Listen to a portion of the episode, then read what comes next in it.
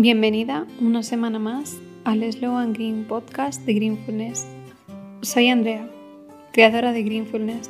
Greenfulness nace como una iniciativa para poner de manifiesto la necesidad de parar del frenetismo actual en el que la mayoría vivimos, de crear espacios para que reconectemos con nosotras, con la vida, con la naturaleza, con el silencio, con tu centro, de volver al origen, a nuestra naturaleza esencial, de incorporar la naturaleza de forma consciente en nuestras vidas, porque la naturaleza tiene un poder mágico de calma, bienestar y paz sobre nosotras. Es un bálsamo para el alma y quiero mostrarte el camino hacia esa reconexión profunda.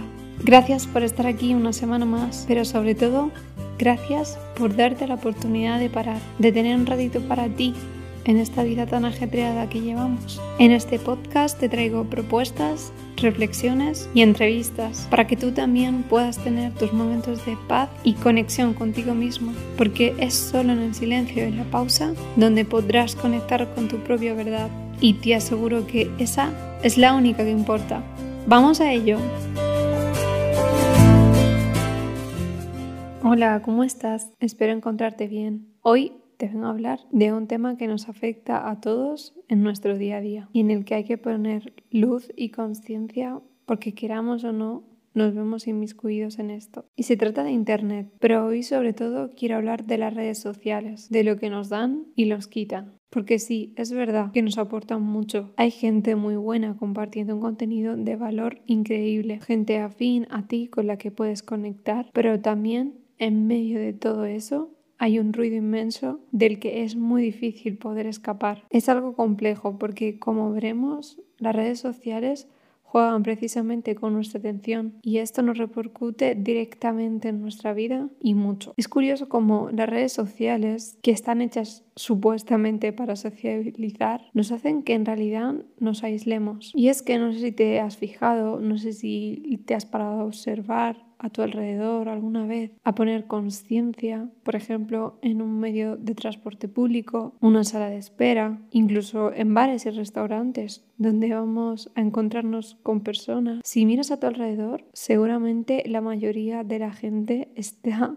mirando a una pantalla. Y en parte, en determinadas situaciones, puede ser hasta normal. Si tienes que desplazarte en tu día a día, pues te entretienes si se te pasa el tiempo antes. Pero existe una tendencia innegable en nuestra sociedad de conectar cada vez menos con los demás. El mundo digital, que tanto nos ha ayudado y nos ayuda, está promoviendo este hecho. Y ahora que tenemos que llevar mascarillas, esto aumenta mucho más. Vamos por la vida más pendientes de nuestro móvil que de cualquier otra cosa que nos pase a nuestro alrededor.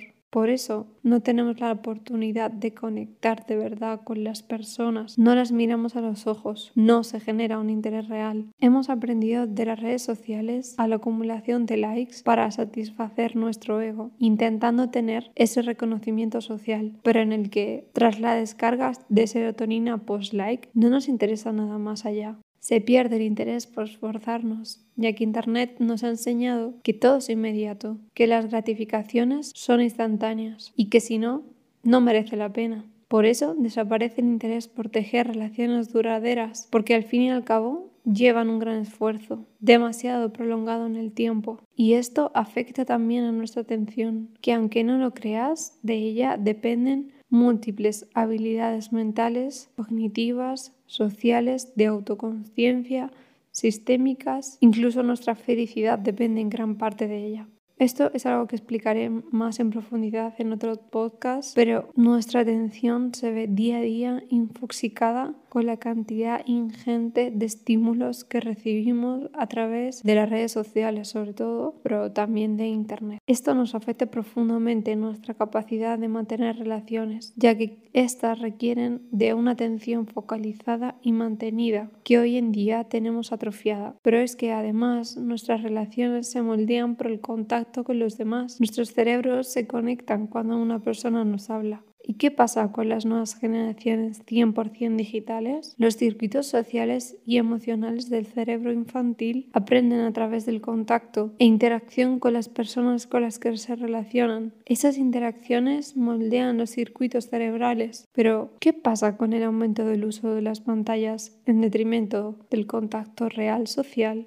Lo que podemos ver es que sin duda en, estas generaciones impera la infelicidad y la insatisfacción, porque las redes sociales nos hacen pensar que nuestra vida podría ser siempre mejor. Y aquí viene el tema ético que hay de fondo en todo esto. Las redes sociales juegan con nuestra atención y nuestro tiempo, volviéndonos adictos a ellas, porque se han modificado de tal forma los sistemas de gratificaciones en nuestro cerebro que ya hemos llegado al punto de necesitarlas sin saber muy bien cómo, perdemos nuestro tiempo en ellas, interrumpimos nuestras actividades constantemente y las abrimos una y mil veces. Pero es que además vivimos en una comparación constante que no nos beneficia. Nos dedicamos a idealizar la vida de los demás que la mayoría no nos muestran más que un postureo banal y vacío, cuando no una versión mínima y seguramente edulcorada y sesgada de sus vidas. Y esto crea, entre muchas otras cosas, infelicidad, porque nunca vamos a sentirnos satisfechos con nuestras vidas mientras vemos las vidas increíbles y producidas de los demás. Pero además crea una superficialidad devastadora. La mayor parte de los contenidos que nos impactan no llegamos a consumirlos de verdad, a entenderlos e integrarlos. Nos fijamos en la foto y poco más, porque no nos da tiempo a poder verlo todo. Y eso tiene mucho que ver con el famoso FOMO, que es el miedo a perderse algo y quedarse fuera.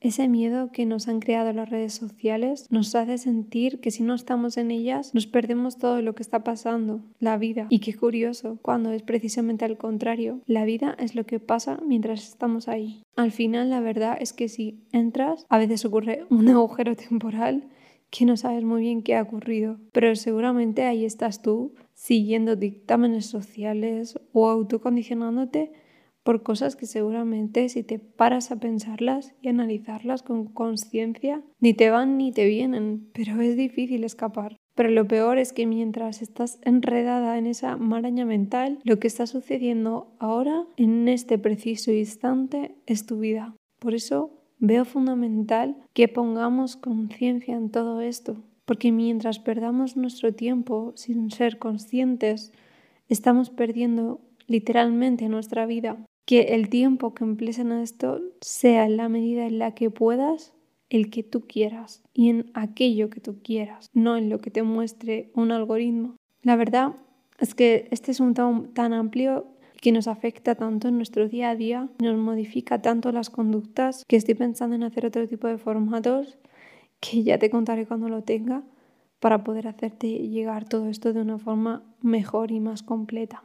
De momento te recomiendo mucho que veas el documental de Social Dilemma que seguramente hayas oído nombrar porque explica muy bien quiénes están detrás de todo esto, que son personas brillantes trabajando día a día por conquistar nuestra atención y explican cómo han evolucionado las redes sociales. Y lo bueno es que hay gente que se ha salido de esas empresas y están saliéndose porque se han dado cuenta del mal que nos está produciendo y sobre todo en la gente más joven.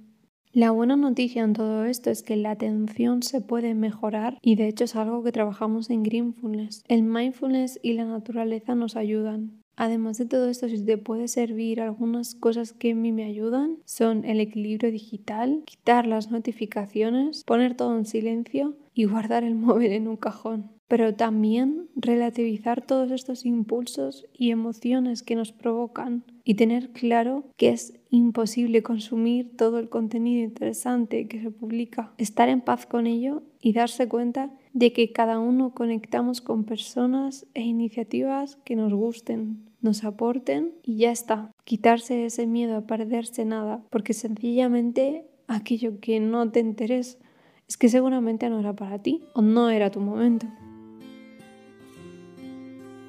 Deseo de corazón que te haya servido la reflexión de hoy y que pongas luz en todo esto y que crees tus propias formas de equilibrio digital, que nos nutramos en positivo de lo que esta era en la que vivimos nos proporciona, que está llena de oportunidades. Te espero en mis redes sociales para que charlemos con conciencia y me des un punto de vista sobre todo esto. Mi perfil de Instagram es arroba barra baja greenfulness. Ojalá te hayas dado un momento para ti y ya sabes que si quieres profundizar en alguna propuesta de bienestar, la puedes encontrar en www.greenfulness.net. Gracias por haberme acompañado. Un abrazo y hasta la próxima semana.